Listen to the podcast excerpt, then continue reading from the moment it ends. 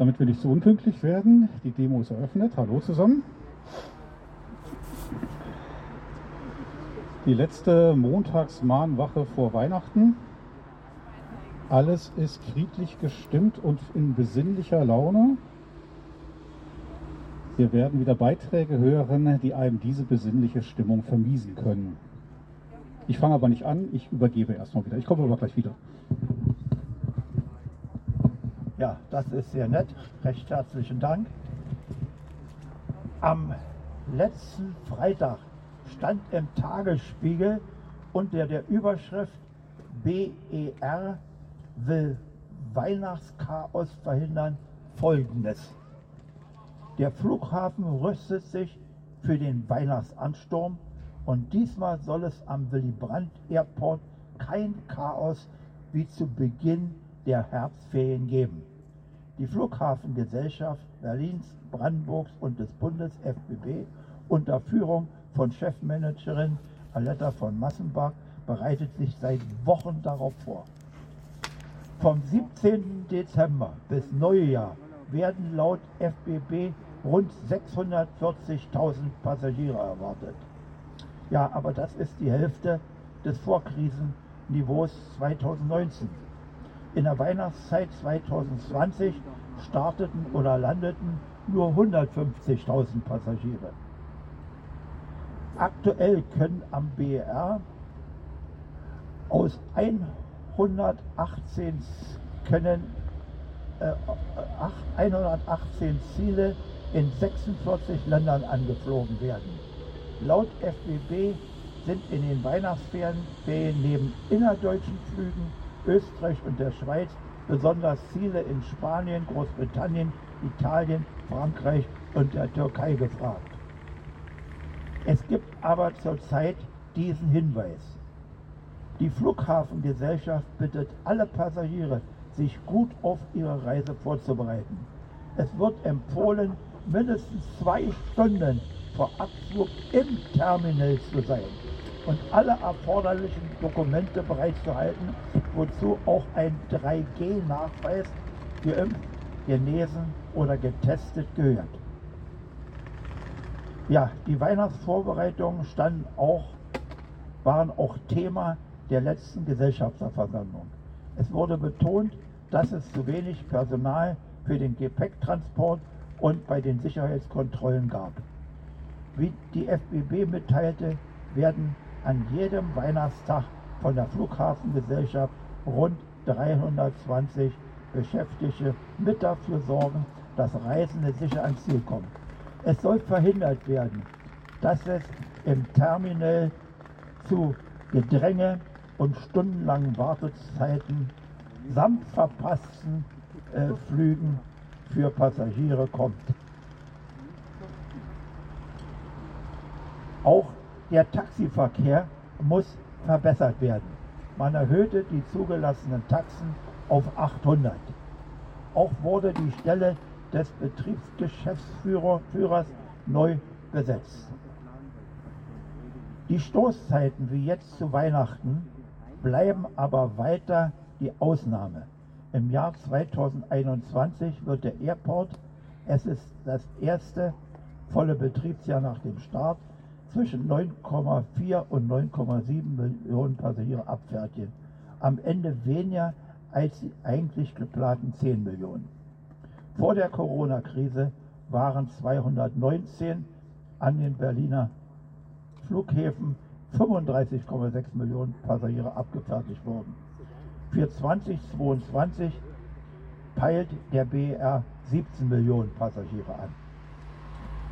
Ja, wenn die Zahl aber gering bleibt, ja, müssen wir hier, müssen wir weniger unter Fluglärm, CO2-Ausstoß und Feinstaub leiden.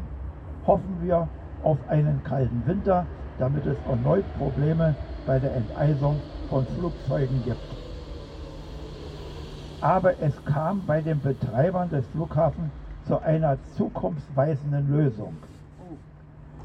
Mit den Wünschen frohe Festtage und ein gesundes neues Jahr veröffentlichen sie in der Berliner Woche am letzten Sonnabend ein Umwelt- und menschenschonendes neues Projekt hier abgebildet. Der Weihnachtsmann mit seinen Rentieren wird den Flugverkehr übernehmen und ganz jährlich am Himmel präsent sein. Hier abgebildet. BER und hier der Weihnachtsmann mit seinem Rentierschlitten. Ja, so wird die Zukunft am BER aussehen. Und das wäre doch schön, ne? So, das war mein Beitrag heute.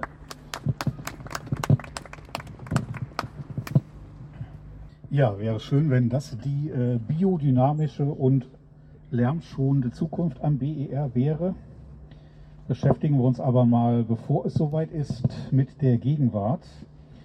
Und die Gegenwart sieht alles andere als besinnlich und ruhig aus. Im Prinzip ist genau das eingetreten, was wir schon kurz nach Veröffentlichungen der verbindlichen Routen gesagt haben. Man wird sich nicht an die Routen halten, man wird sich das ganze Stadtgebiet nehmen zum Überflug, weil äh, es auch politisch in den Fanclubs Abgeordnetenhaus und Bundestag und Landtag Brandenburg keine ernstzunehmenden Kräfte gibt, die versuchen, dieser Branche tatsächlich mal die Daumenschrauben anzulegen. Insofern können sie letztendlich tun und lassen, was sie wollen. Und das hat Folgen. Und eine der Folgen wird gerade aktuell in den Medien abgehandelt.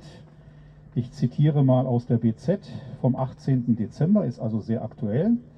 Unter der Überschrift Fluglärm Ärger, BER-Flieger ignorieren vorgeschriebene Routen. Als die Diskussionen um die BER-Flugrouten endlich beendet waren, konnten die Biesdorfer aufatmen. Über ihren Köpfen sollte es zukünftig ruhig bleiben. Doch es kam anders. Olaf Britschow lebt seit 2007 in seinem Häuschen in der Nähe der Schmetterlingswiesen. Also äh, wer jetzt nicht weiß, wo die Schmetterlingswiesen sind, einfach mal gedanklich nach Biesdorf in dieses große Neubaugebiet südlich der U- und S-Bahn-Trasse gehen. Ja, also ziemlich genau da, wo der U-Bahnhof von Biesdorf ist. Da hat es ja in den letzten Jahrzehnten, kann man sagen, ein riesiges Neubaugebiet gegeben und genau da sind auch runter zur Wuhle dann diese Schmetterlingswiesen. Es geht also um dieses Neubaugebiet. Mit der Ruhe ist es vorbei. Immer wieder dröhnen Flugzeuge über die Siedlung und das in nur rund zwei Kilometer Höhe. Mittlerweile liege ich bis in die Nacht um halb zwei wach, weil ich mich so geärgert habe, weil Biesdorf so durch den Lärm verschandelt wird, sagt Britschow. Besonders schlimm sei es, wenn die Maschinen in Richtung Osten starten. Die Flugrouten der deutschen Flugsicherung DFS verlaufen eigentlich anders. Die Maschinen, die auf der Startbahn Richtung Osten abheben, müssen demnach die Route über den Müggelsee, Schöneiche und Blankenburg nehmen. Wie kommt es trotzdem zum Krach in Biesdorf? Abweichungen von Abflugverfahren sind aus verschiedenen Gründen möglich und nötig, so ein DFS-Sprecher. Gründe könnten zum Beispiel Treibstoff- und CO2-Ersparnis sein. Einzelfreigaben zum Verlassen der standardisierten Abflugverfahren dürfen die Fluglotsen bei Jets erst bei einer Höhe von 5000 Fuß über Grund erteilen. Fällt der Funk aus, dann müssen sich die Piloten aus Sicherheitsgründen an die exakten Flugrouten halten, betont der Sprecher. Ansonsten sind Ausnahmen wie beschrieben möglich, weshalb auch die Biesdorfer wohl weiter mit Fluglärm leben müssen. Ausnahmen. Ich glaube, ich höre nicht richtig. Wenn man sich das erste Betriebsjahr mal in den Karten ansieht, wo ja auch die Flugspuren aufgezeichnet werden, dann haben weit über 90 Prozent der Flieger bei Ostabflug, Müggelseeroute, von dieser Ausnahme Gebrauch gemacht. Nach meinem Verständnis ist einer Anzahl von weit über 90 Prozent nicht die Ausnahme, sondern die Regel. Das heißt, korrekterweise müsste es in diesem Artikel heißen, ansonsten ist die Regel, so wie beschrieben, jederzeit weiterhin möglich. Und das ist ein ganz großes Ärgernis, weil nämlich diejenigen, die dachten, sie haben mit dem Thema nichts zu tun, sich jetzt mittendrin befinden. befinden. Man kann sogar noch ergänzen, dass Biesdorf und ein bisschen nördlich von Biesdorf ein Bereich ist, wo auch die Landeanflüge zum BER reinkommen. Das heißt auch ein Gebiet, was nie vorgesehen war für Überflüge. Das heißt, die haben jetzt das Vergnügen, von Start und Landung betroffen zu sein. Man kann das also mal ein bisschen versuchen zu interpretieren und zu hinterfragen. Was man ganz sicher feststellen kann, ist, dass sich die Lügenbarone der Lüfte die Welt so machen, wie sie ihnen gefällt. Das Überfliegen des gesamten Berliner Stadtgebietes bei An- und Abflug ist aber nie lärmfachlich bewertet worden. Das heißt, das machen die Kraft eigener Wassersuppe. Das ist auch nie von Parlamenten in irgendeiner Weise verabschiedet worden. Das machen die Kraft eigener Wassersuppe. Es gibt angeblich eine interne Regelung, eine Betriebsanweisung in der deutschen Flugsicherung, dass ab 5000 Fuß der Lotse diese Routen freigeben darf, die eigentlich verbindlich vorgeschrieben sind. Und was man in den öffentlichen Diskussionen nie erzählt hat, dass die Route nur verbindlich ist, wenn Fluglotse und Pilot den Funkkontakt untereinander verlieren. Dann muss die Route vollständig geflogen werden, sonst nicht. Und deswegen kommt es im normalen Betriebsalltag zu weit über 90 Prozent zu diesen Abweichungen, zu diesen angeblichen Einzelfällen oder Ausnahmen, die natürlich keine Ausnahmen sind. Hier zeigt sich vor allen Dingen ein gewisser Konstruktionsfehler bei der Routenplanung in Deutschland. Was passiert? Die Flugroutenplanung versucht, Flugzeuge zu verteilen, auf Teufel komm raus zu verteilen. Das heißt, von den logischen Möglichkeiten, wie man Flugverkehr organisieren kann, konzentrieren über eine schmale Bahn weg vom Flughafen oder möglichst wie ein Springbrunnen in der ganzen Gegend verteilen, hat man sich für das Modell Springbrunnen und möglichst in der ganzen Region verteilen entschieden. Das aber nicht, um die Bevölkerung vor Fluglärm zu schützen, sondern um die Verantwortlichen der Flughäfen vor Lärmschutzmaßnahmen zu schützen. Denn dadurch, dass die Flugzeuge wie ein Springbrunnen auf verschiedenen Korridoren verteilt werden, passiert Folgendes. Der Bemessungsmaßstab für den Fluglärm ist der Dauerschallpegel. Dieser Dauerschallpegel ist ein gemittelter Wert aus Tagen, an denen Fluglärm herrscht und Tagen, an denen gar kein Fluglärm herrscht. Und wenn ich jetzt anfange, Flugzeuge zu verteilen, dann gibt es Tage, wo auf diesem Korridor Flieger fliegen und Tage, wo die nicht fliegen. Und je mehr ich anfange zu verteilen, desto eher mitteln sich diese Dauerschallpegel nach unten.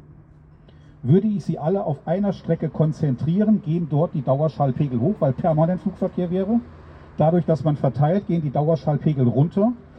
Und es haben sozusagen alle was von dem Vergnügen aber nicht, weil es der Bevölkerung gut tut, sondern weil es dem Portemonnaie der Betreiber, der Verantwortlichen gut tut, weil sie dadurch die verbindlichen Dauerschallpegel, von wo an Lärmschutzmaßnahmen bezahlt werden müssen, in diesen Bereichen nicht erreichen. Und sollte mal einer dieser Korridore volllaufen, das heißt man erreicht die Schwelle der erheblichen Belästigung hin zur tatsächlichen unzumutbaren Fluglärmbelastung, dann macht man eben noch einen neuen Korridor auf, wo man wieder die Flieger anfüllen kann, damit es eben nicht passiert, dass man diesen unzumutbaren Fluglärm diagnostizieren muss und dort dann quasi Schallschutzmaßnahmen bezahlen muss. Das ist ein ganz bitteres Grundübel in der Flugroutenplanung. Und äh, das Alternativmodell muss auf jeden Fall irgendwo immer mit auf den Tisch. Ja, äh, niemand würde auf die Idee kommen, beim Braunkohletagebau die Bagger so fahren zu lassen, wir machen mal einen neuen Korridor auf, damit noch ein paar Häuser stehen bleiben können, da ist von vornherein klar, es gibt ein Einwirkungsgebiet und in diesem Einwirkungsgebiet muss man sich um die Bürger kümmern. Bei Fluglärm ist das anders. Da endet sozusagen das Einwirkungsgebiet knapp hinter dem Gartenzaun des Flughafens. Danach fühlt man sich nicht mehr zuständig, wie man jetzt jahrelang vorexerziert hat. Die Leute wären mit ihren Schallschutzansprüchen alleine gelassen. Die Leute werden mit den gesundheitlich relevanten Werten der Weltgesundheitsbehörde allein gelassen. Die werden nämlich nicht angewandt. Und dann versucht man noch quasi durch Verteilen von Fluglärm sich aus der Verantwortung zu ziehen und quasi möglichst wenig Anspruchsberechtigte zu produzieren. Nichts anderes ist es. So wenig wie möglich Anspruchsberechtigte produzieren. Im Ergebnis heißt das jetzt hier in Berlin und Brandenburg, dass die Metropole Berlin mit etwa 3,7 Millionen Einwohnern komplett mit Fluglärm überzogen wird. Und zwar schön in Korridore aufgeteilt und zwar so aufgeteilt, dass es sich immer nur um eine Lärmbelästigung handelt und nie irgendwo mal das Problem auftritt, unzumutbarer Fluglärm, der entschädigungsrelevant wäre. Schöne Nachbarn, die wir da haben.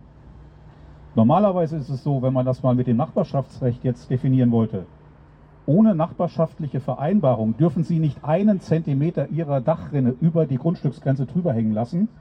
Das ist sozusagen ein verbotene, eine verbotene Überbauung die ist im bürgerlichen Gesetzbuch geregelt. Da müssen Sie eine nachbarschaftliche Vereinbarung mit dem Nachbarn herbeiführen oder aber Sie müssen zurückbauen.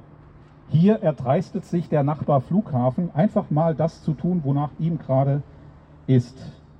Das habe ich schon öfter als Gutsherrenart bei diesen Lügenbaronen der Lüfte bezeichnet. Vor allen Dingen ist wichtig in dem Zusammenhang, sich vor Augen zu führen, dass diese deutsche Flugsicherung ja nicht der Schiedsrichter im Zusammenhang mit Fluglärm ist. Da würde man ja den Bock zum Gärtner machen. Nein, die deutsche Flugsicherung ist Partei. Die ist quasi wie eine Mannschaft aufgestellt, denn die haben eigene Interessen. Die suchen mit ihrem wenigen Personal, die haben auch riesige Personalprobleme bei den Fluglotsen, die suchen immer das möglichst einfachste Betriebsmodell, mit dem sie möglichst wenig Fluglotsen an den Start bringen müssen. Und dann sind ihnen natürlich auch Konzepte wie die Müggelsee-Route wie auf den Leib geschneidert, wo sie die Flieger quasi fächerartig aus Routen entlassen können und sie sich nicht mehr quasi so mit Aufwand nachverfolgen müssen. Also alle das spielt quasi immer eine Rolle, muss man immer mitdenken.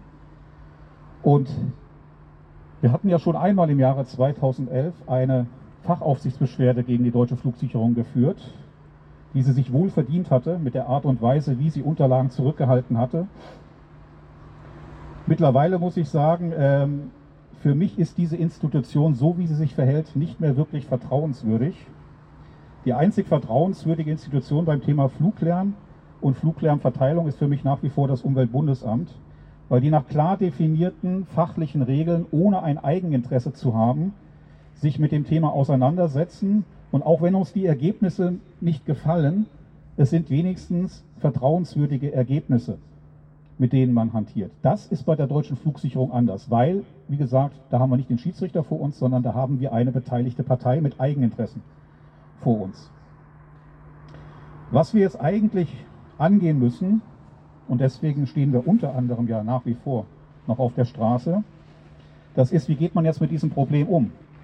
Ja, also da sind jetzt Leute, die wähnten sich völlig unbetroffen und fühlen sich massiv betroffen, weil so ungefähr zwei Kilometer Höhe das ist ein deutlich wahrnehmbares Problem. Also wenn da mal so eine B7, äh, was auch immer, von Boeing drüber zieht, ja, so die Standardflieger von Ryanair und wie sie alle heißen, ja, die sind ja laut ohne Ende. Äh, das ist ja ein Riesenproblem, was gelöst werden muss. Von der deutschen Flugsicherung ist da keinerlei Lösung zu erwarten, sondern die wollen genau das so haben, aus den genannten Gründen. Also ist es an den Bürgern, massiv Druck auszuüben. Das geht los mit äh, den Maßnahmen, die sofort ergriffen werden können. Das, was sofort gemacht werden kann, ist ein Nachtflugverbot. Dazu muss man keine fremden Mächte anrufen, sondern das kann man quasi innerhalb der Politik mit eigenen Bordmitteln für die Bürger sofort lösen. Vielleicht trägt es ja dazu bei, dass jetzt in den neuen Regierungskonstellationen bestimmte Parteien dreimal vertreten sind. Das könnte ja möglicherweise dazu Gedankenspielen führen, dass man sich da auch mal einig wird, weil bisher wird ja immer Good Guy, Bad Guy gespielt. Wenn das eine Bundesland sagt, wir wollen jetzt mal das Nachtflugverbot verschärfen, kann man sich sicher sein, dass das andere Bundesland zusammen mit dem Bund auf die Bremse tritt und sagt, kommt überhaupt gar nicht in Frage. Dann können die, die quasi gerade wieder eine Wahl vor sich haben, sagen, ja, wir haben es ja versucht, es ist uns leider nicht gelungen. Ja, und wenn dann das nächste Bundesland wieder eine Wahl vor sich hat, dann dreht sich das Good Guy, Bad Guy Spiel eben um. Also ein ganz fürchterliches Trauerspiel, was da die Politik abliefert. Aber sowas wie ein Nachtflugverbot von 22 bis 6 Uhr, zum Beispiel als ersten Schritt ein absolutes Startverbot von 22 bis 6 Uhr, wäre sofort umsetzbar. Muss man gar nicht großartig jetzt irgendwelche äh, Prozesse in Gang setzen, aber es wird einfach nicht gemacht. Ja? Aber diese Betriebsbeschränkungen müssen so lange sein, wie man eben anfängt, einfach nur Fluglärm zu verteilen, nach dem Motto, Hauptsache wir produzieren keine Anspruchsberechtigten. Äh, das kann nicht Sinn und Zweck einer Vorsorgeplanung sein. Denn alle diese Geschichten, ja, wie gesagt, da wo die Flieger jetzt tatsächlich fliegen, das ist nie lärmfachlich bewertet worden, das ist nie unter gesundheitlichen Gesichtspunkten bewertet worden. Ganz im Gegenteil, der Bereich um Biesdorf, wenn ich das mal nochmal konkret aufgreife, das ist quasi eine Route entlang der B1, B5 über die Stadt die ist tatsächlich auch in der Bewertung drin gewesen und hat sich als die allerschlimmste Flugroute, die es jemals in Deutschland gegeben hat, herausgestellt. Das heißt, wer die jetzt tatsächlich im Alltag wählt, vergeht sich an der Bevölkerung. Wir werden also weiterhin montags und auch darüber hinaus gebraucht. Gibt es denn auch ein kleines Hoffnungsschimmerlein, ja, so ein kleines Kerzlein am Ende des dunklen Tunnels? Auch das würde ja wunderbar in die Weihnachtszeit passen. Vielleicht ist das eine Nachricht, die eine der eben beschriebenen Parteien liefert, nämlich in dem Fall Bündnis 90 Die Grünen im Brandenburger Landtag. Die haben nämlich äh, eine Pressemitteilung herausgegeben. Erstens, da geht es um den Zweibahnbetrieb des BER, der jetzt Anfang Dezember wieder aufgenommen wurde. Und man will sich genau anschauen, wie das denn mit den wirtschaftlichen Erwägungen zusammenhängt. Dass man jetzt eine zweite Bahn in Betrieb nimmt, obwohl der Flugverkehr eigentlich tendenziell eher abnimmt und wo doch die Gesellschaft in so wahnsinnigen wirtschaftlichen Schwierigkeiten steckt und eigentlich jeden Cent genau sich angucken muss, den sie ausgibt. Wie sinnvoll ist es denn dann, den Flugverkehr auf zwei Bahnen zu verteilen, wo man doch nur mit einer Bahn das Ganze problemlos abwickeln könnte? In dem Zusammenhang hat man darauf hingewiesen, dass man die Mittel, die der BER dringend braucht, dass man die mit einem Sperrvermerk versehen hat. Das heißt also, nach derzeitigen Meldungen gibt es für den Brandenburger Haushalt für die Mittel in Höhe von etwa 146 Millionen Euro, die an die Flughafengesellschaft überwiesen werden müssen, damit dieser Flughafen nicht spätestens Ende Februar, Anfang März pleite geht. Gibt es einen sogenannten Sperrvermerk, das heißt, erst wenn bestimmte Bedingungen erfüllt sind, dürfen diese Mittel freigegeben werden. Und wenn Brandenburg den nicht frei gibt, de facto nicht freigibt, dann fehlt das Geld der Flughafengesellschaft. Das heißt, dann sind die in argen Nöten. Was möchte man erreichen? Erstens, man möchte genauere Informationen über die wirtschaftliche Lage haben. Das haben die auch in Berlin schon angefordert. Ja, quasi ein Fremdgutachten, ein wirkliches Fremdgutachten über den finanziellen Zustand dieser Gesellschaft. Und was ich noch viel wichtiger finde, man erwartet eine Neuausrichtung auf ein zukunftsfähiges Geschäftsmodell. Das klingt interessant. Immer wenn in den letzten Jahren mal das Wort Geschäftsmodell gefallen ist, also auch von uns Bürgern aus, das fragen wir ja schon seit zehn Jahren an, heißt es Betriebsgeheimnis. Es gibt überhaupt keine Informationen, die rausgelassen werden, weil alles ist sofort Betriebsgeheimnis. Da habe ich mir aber die Frage gestellt, ja Moment mal, im Planfeststellungsbeschluss steht genau drin, was dieser Flughafen tun soll. Nämlich den Luftverkehrsbedarf der Region Berlin-Brandenburg zu decken. Was also bitteschön kann daran ein Betriebsgeheimnis sein, wenn man für die Bürger dieser Region den nationalen und internationalen Luftverkehrsbedarf decken möchte? Da kann es überhaupt gar kein Betriebsgeheimnis geben. Da muss alles komplett zu 100% transparent sein an diesem Betriebsmodell. Wenn man es aber heimlich versucht, aus diesem eigentlich regionalen Flughafen einen internationalen Großflughafen zu machen mit Drehkreuzfantasien und man könnte ja mal versuchen, Frankfurt, München, Amsterdam, Paris, London und Co. gewisse Marktanteile abzujagen, dann legt sich für mich da eine Spur hin zu einem Betriebsgeheimnis. Das ist aber kein Betriebsgeheimnis, das ist für mich Vertragsbruch gegenüber den Bürgern, weil das, was in der Planfeststellung als Aufgabe dieses Flughafens drinsteht, das ist für mich der Vertragsgegenstand mit den Anwohnern. Und wenn man der Meinung ist über sein tatsächliches Betriebsmodell, man könne jetzt tun und lassen, was man wollte, dann ist dieser Vertrag für mich null und nichtig. Und auch das ist für mich einer der wesentlichen Gründe, warum ich seit so vielen Jahren und auch weiterhin auf der Straße stehe, weil das kann auch nicht wahr sein, ja, dass man die Bürger schon wieder versucht, hinter die Fichte zu führen. Das hat man ja nur jetzt bei allem gemacht, beim Schallschutz, bei den Flugrouten und jetzt auch noch bei dem Betriebsmodell. Ja, äh, das sind Dinge, die gehören sich nicht und da gehört es auch sich für die Bürger, dass man den Verantwortlichen ordentlich auf die Finger haut. Soweit für heute. Danke.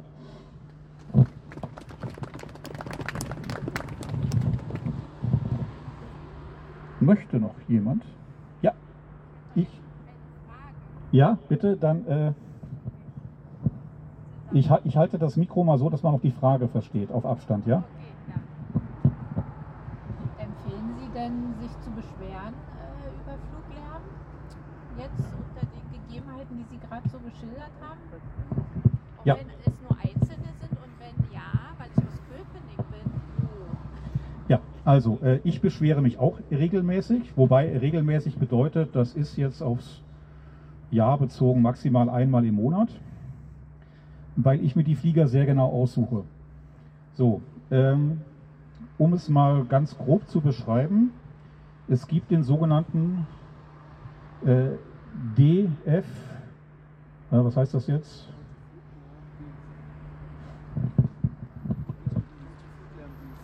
Genau, DFDS, glaube ich, oder so. DFLD, so genau, Forum. DFLD. So, jetzt habe ich es wieder.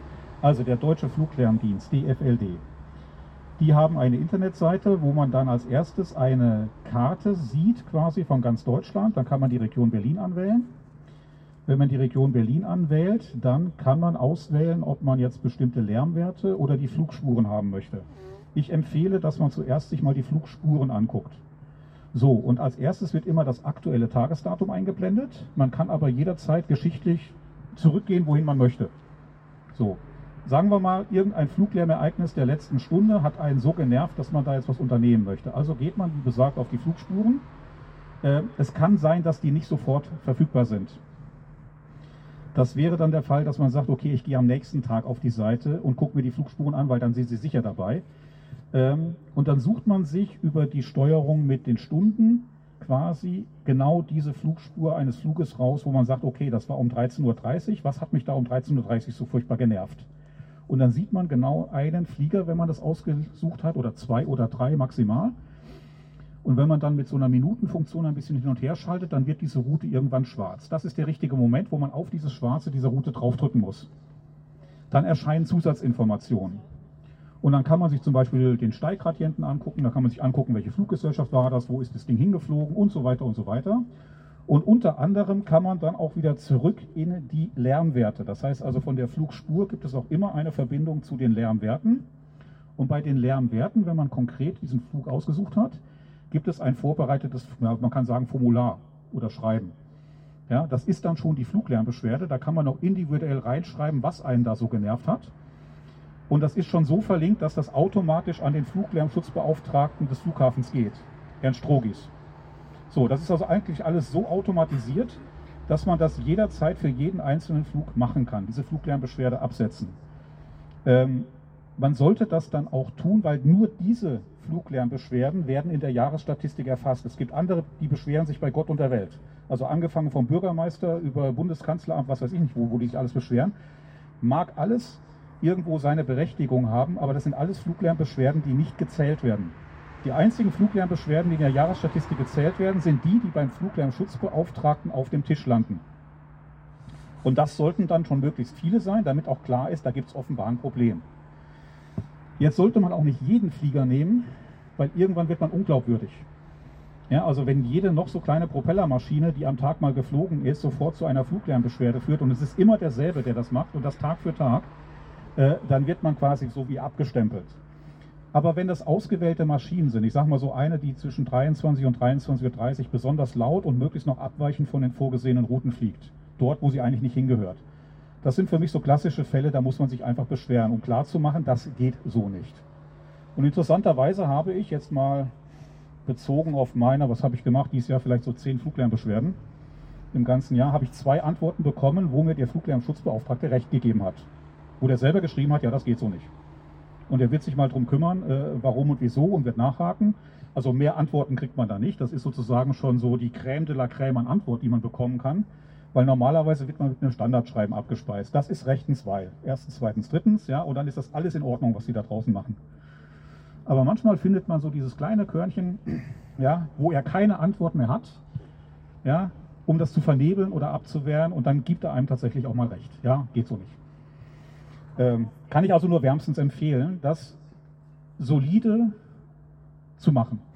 Aber auf der Seite jetzt, ich hatte ja schon mal ein bisschen geguckt, da ist keine Auswahl zu den Messstationen, ja, weil ich nicht, da ist Hügelheim und Friedrichshagen abgebildet, aber ich fühle mich jetzt Köpenick, weiß ich gar nicht, wo ich hingucken soll, auf welche dieser Messstationen. Da ist auch die spannende Frage, äh, wo genau in Köpenick?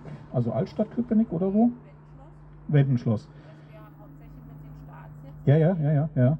Ich überlege gerade, also es müsste dann in der Übersichtskarte so einen schwarzen Punkt geben. Ja.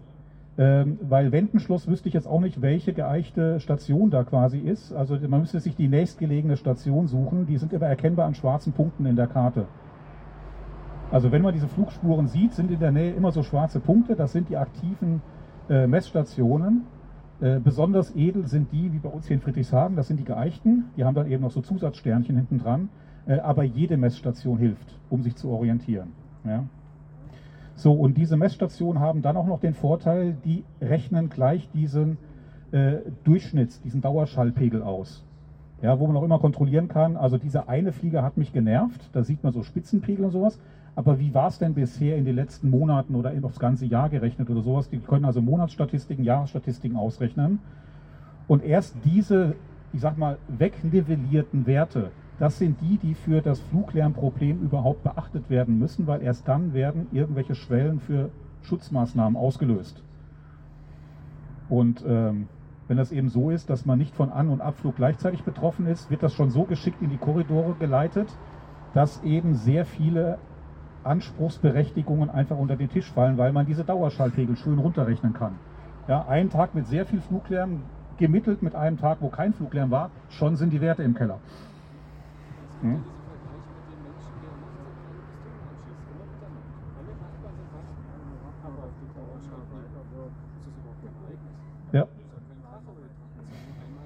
Genau. Ich habe auch gerne mal das Beispiel genommen, also Sie mieten eine Wohnung, wo es im Winter dann drin, was weiß ich, minus 10 Grad ist und im Sommer haben Sie dann äh, unterm Dach da oben plus 30 oder plus 40 Grad. Ja, also für Sie selber gefühlt absolut unbewohnbar und dann rechnet Ihnen einer vor, dass das im Jahresmittel plus 20 Grad und doch super zu bewohnen ist. Und genauso funktioniert Dauerschallpegel. Ja. Das ist eben das Problem. Ja?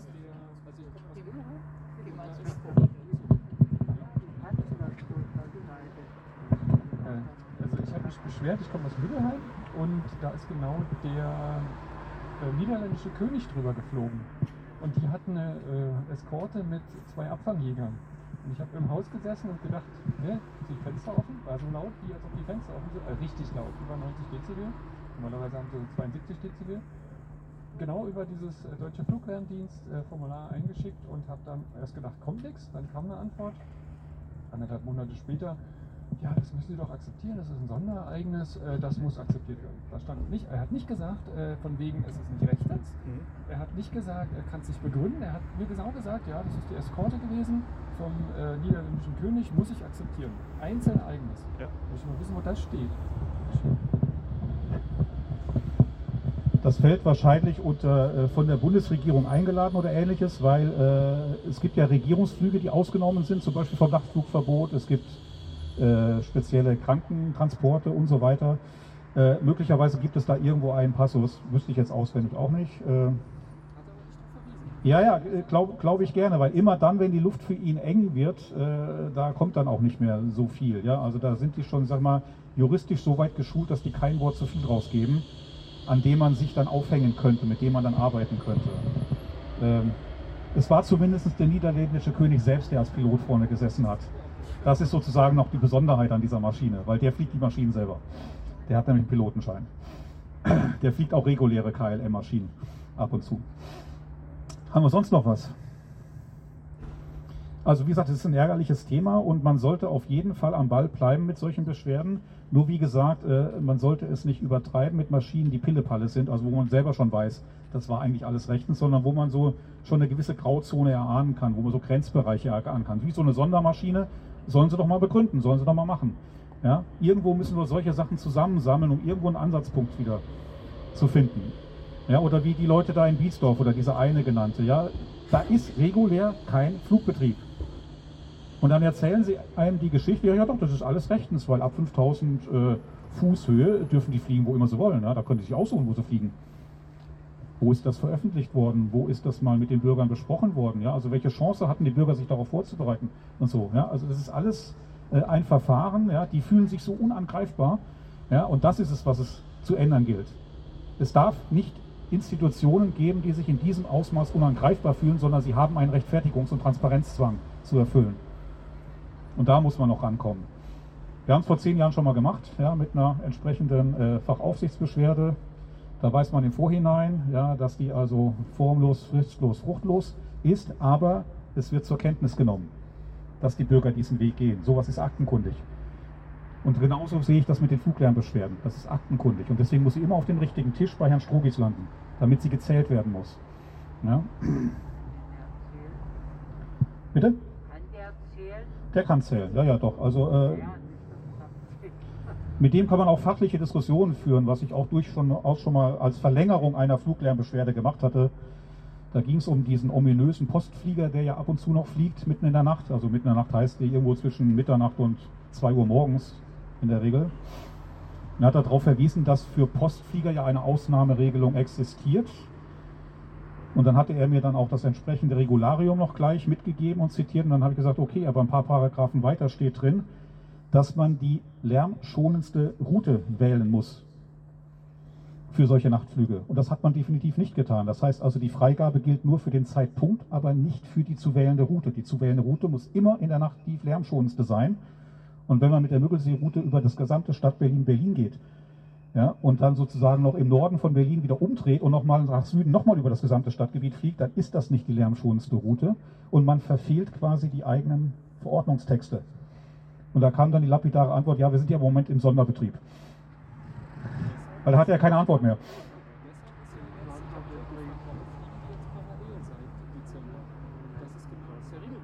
Genau.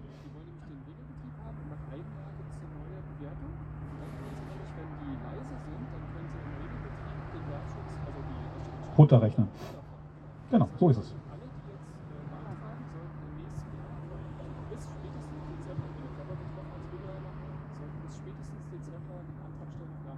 Ja. Ja. So, hat noch jemand was? Ansonsten, ich wünsche euch besinnliche Feiertage, frohe Weihnachten, auch wenn wir uns das vorige Woche schon gewünscht haben, aber das kann man nicht oft genug sagen in dieser Zeit. Bleibt gesund und äh, wir sehen uns in einer Woche nach Weihnachten in alter Frische. Danke. Tschüss, die Demo ist beendet.